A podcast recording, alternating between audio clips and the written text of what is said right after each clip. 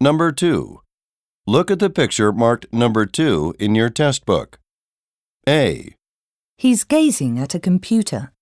B, He's hanging up a jacket. C, He's shutting the curtain. D. He's adjusting his chair.